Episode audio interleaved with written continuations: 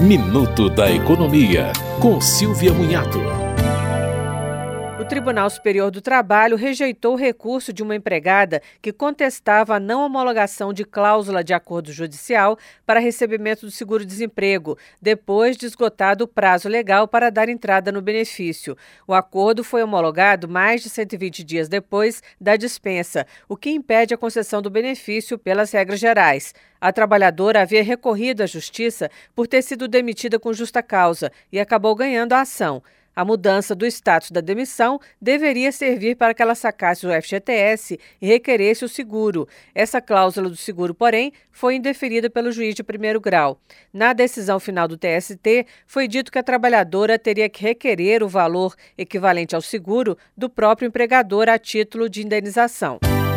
Você ouviu Minuto da Economia, com Silvia Munhato.